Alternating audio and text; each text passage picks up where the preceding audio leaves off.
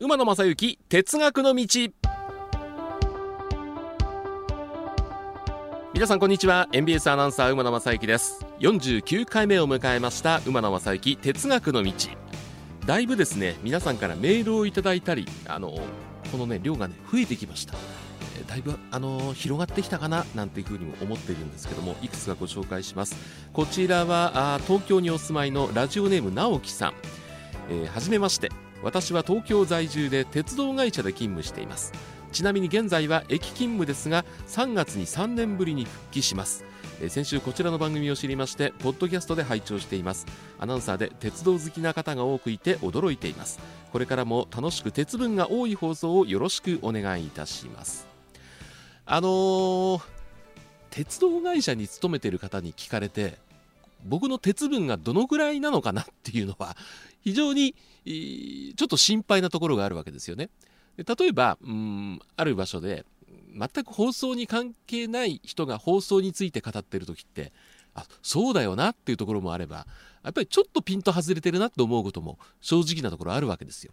だから鉄道会社にお勤めの方がお聞きになってうん今のはちょっとピンと外れてるよなとか違う鉄分だなって思うところもあるんじゃないかと思うんですがあくまでも私馬野正幸個人が思っていること鉄道好きのアナウンサーが思っていることをお話してますんで、えー、ちょっとというご意見もありましたらですね送っていただければなというふうに思っております。えー、それからこちらは天王寺区にお住まいの43歳会社員のアリアンさんです、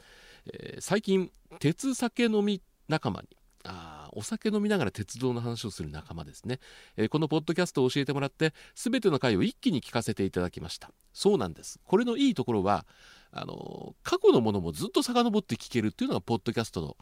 ラジコもですね、えー、過去のもの聞けるんですけどこれやっぱり時間の制限があるんで例えば1年前からやってる番組を今知ったとこで1年前まで遡れないっていうところがあの番組によってはポッドキャスト配信してるものもありますけどもいうのがねこのポッドキャスト配信のいいところだと思います、えー、さて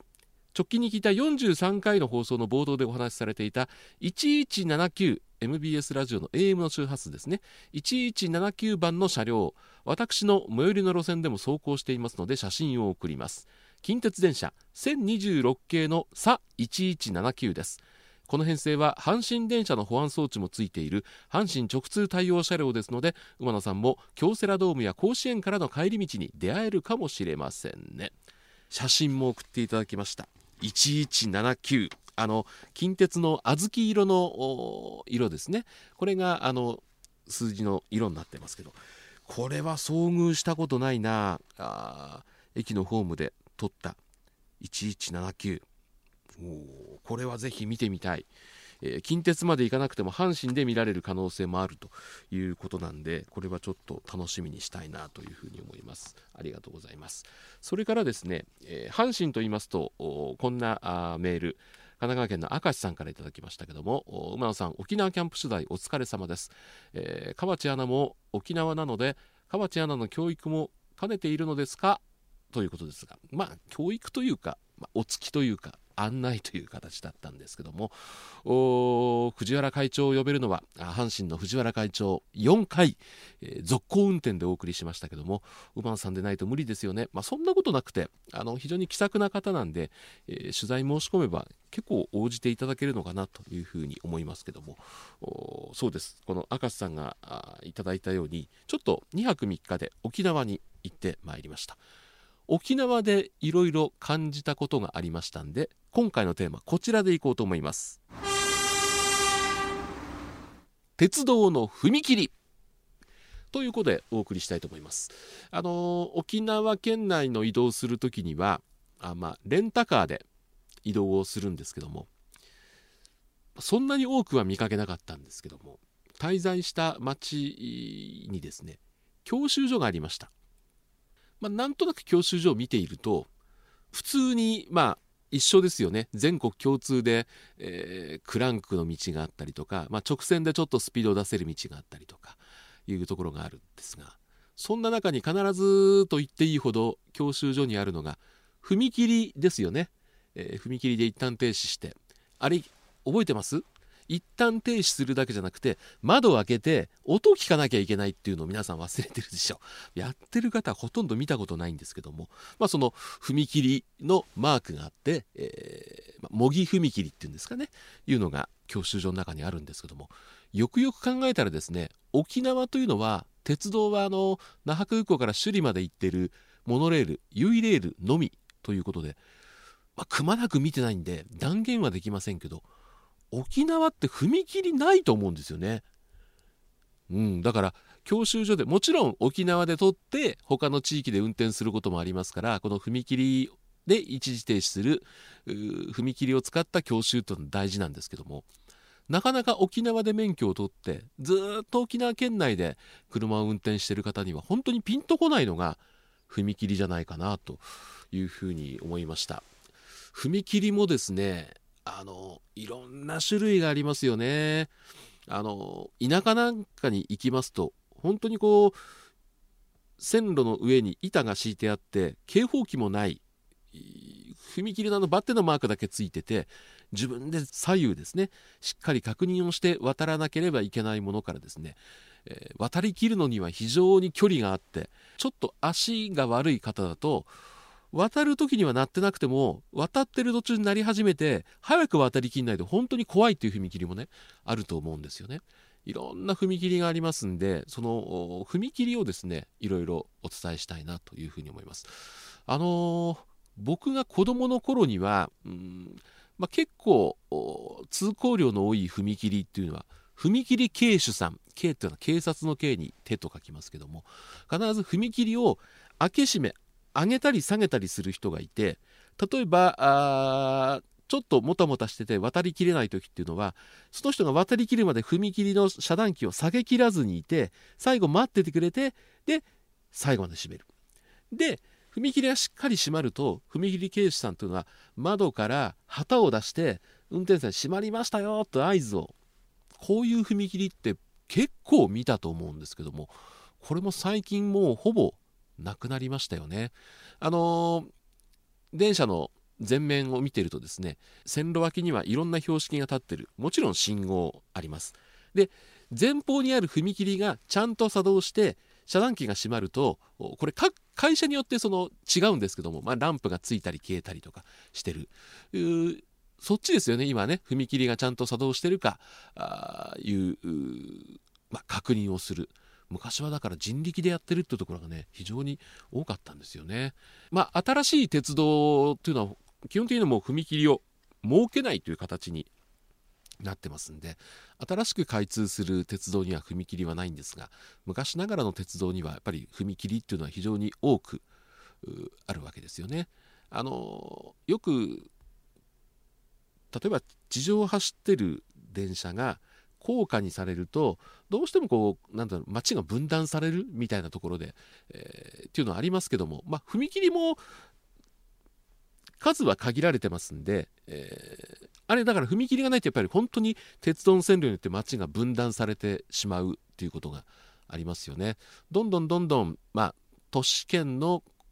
交通機関というのは高架化してあるいは地下化して踏切をなくそうというふうにはなってますけどもまあやっぱり日本の街の事情を考えると踏切はなくならないんじゃないかなというふうに思ってます。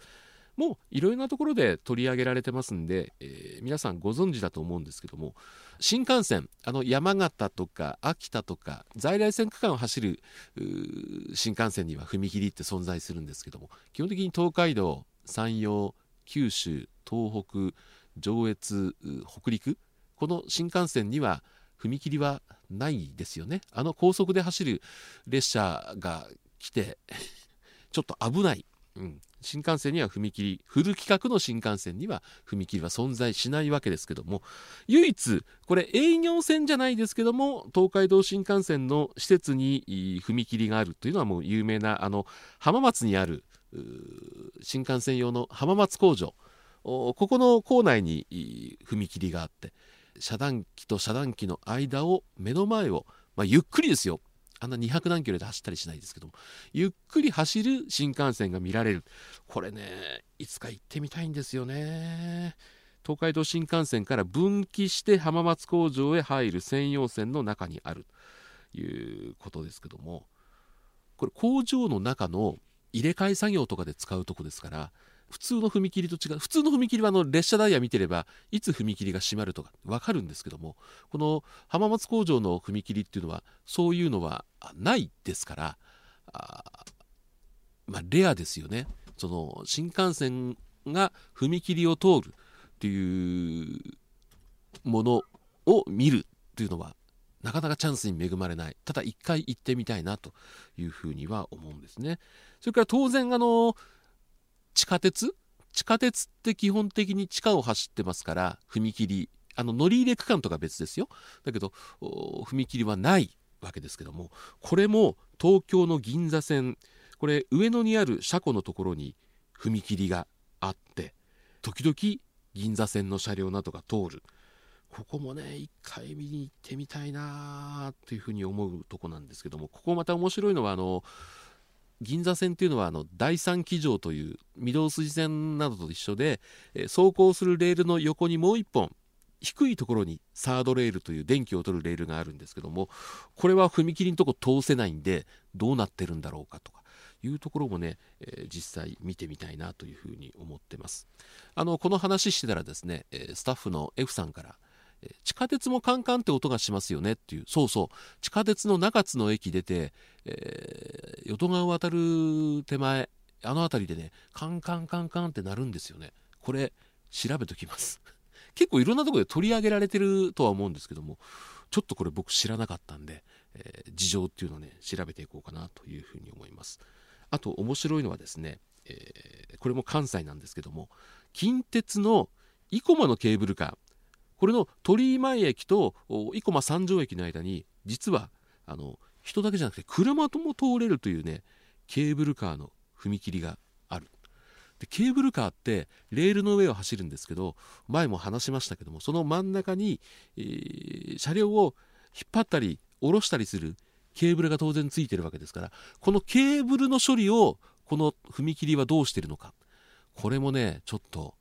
見てみたいなというふうに思います。まあ、今あのネットとかで見ると大体出てると思うんですけどやっぱり自分の目で確かめないとなかなかうまく説明がねできないんで、えー、まあ、近場ですからこの生駒の踏切も見に行ってみたいなというふうに思います。あとねこれは一度僕お話したかと思うんですけども本当に1日に数回しか閉まらない踏切我々の身近なところにありまして阪急電車の今津線今津線の今津の方に行くとこですよね。これは基本的に全線高架ですから踏切はないんですけどもこの全線高架の今津西宮北口間の車両を車庫から出して今津線に入れる時に通る踏切っていうのがね、えー、あのガーデンズ西宮ガーデンズの前にあるんですけどもこれ球場前踏切っていう名前で昔はそこに球場がありましたがその名前が残ってるんですけどもここは朝普段今津線で使ってる西宮北口今津間で使ってる車両まあ2編成なんですよ。朝この2編成を送り込む時に踏切が閉まる。夜その2編成を車庫にしまう時に踏切が閉まる。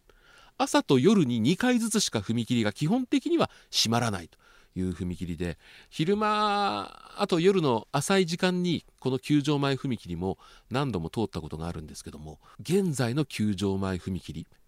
これが閉まってるシーンっていうのは見たことないんで一旦ちょっと夜行ってみて、まあ、動画なり写真に収めてみたいななんていうふうに思ってます。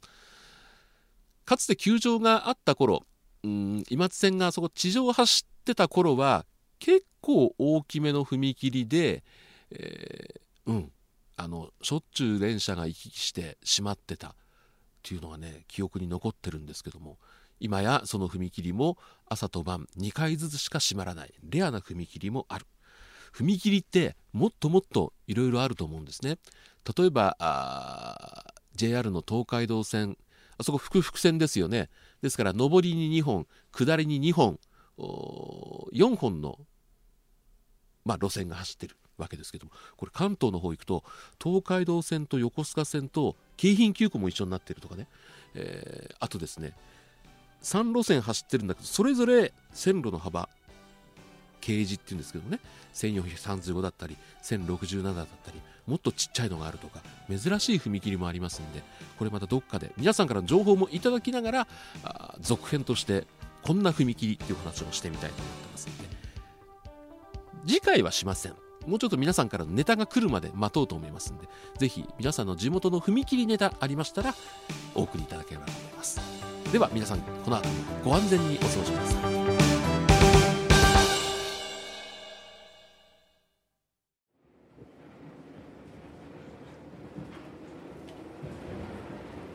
皆様本日は馬鉄にご乗車いただきまして誠にありがとうございます。